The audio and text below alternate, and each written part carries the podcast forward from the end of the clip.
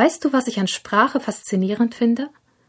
Wir können den Sinn einer Aussage oft auch dann erkennen, wenn wir nicht alles hören, was ein anderer sagt, oder wenn der andere nicht alles ausspricht, was er meint.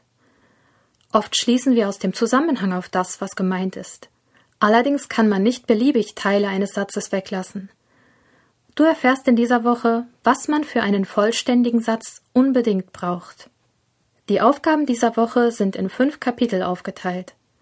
Ich denke, du hast eine Menge darüber gelernt, wie S-Laute klingen und wie sie geschrieben werden. Und du bist gut vorbereitet auf den Test, den du gleich im ersten Kapitel bearbeiten wirst.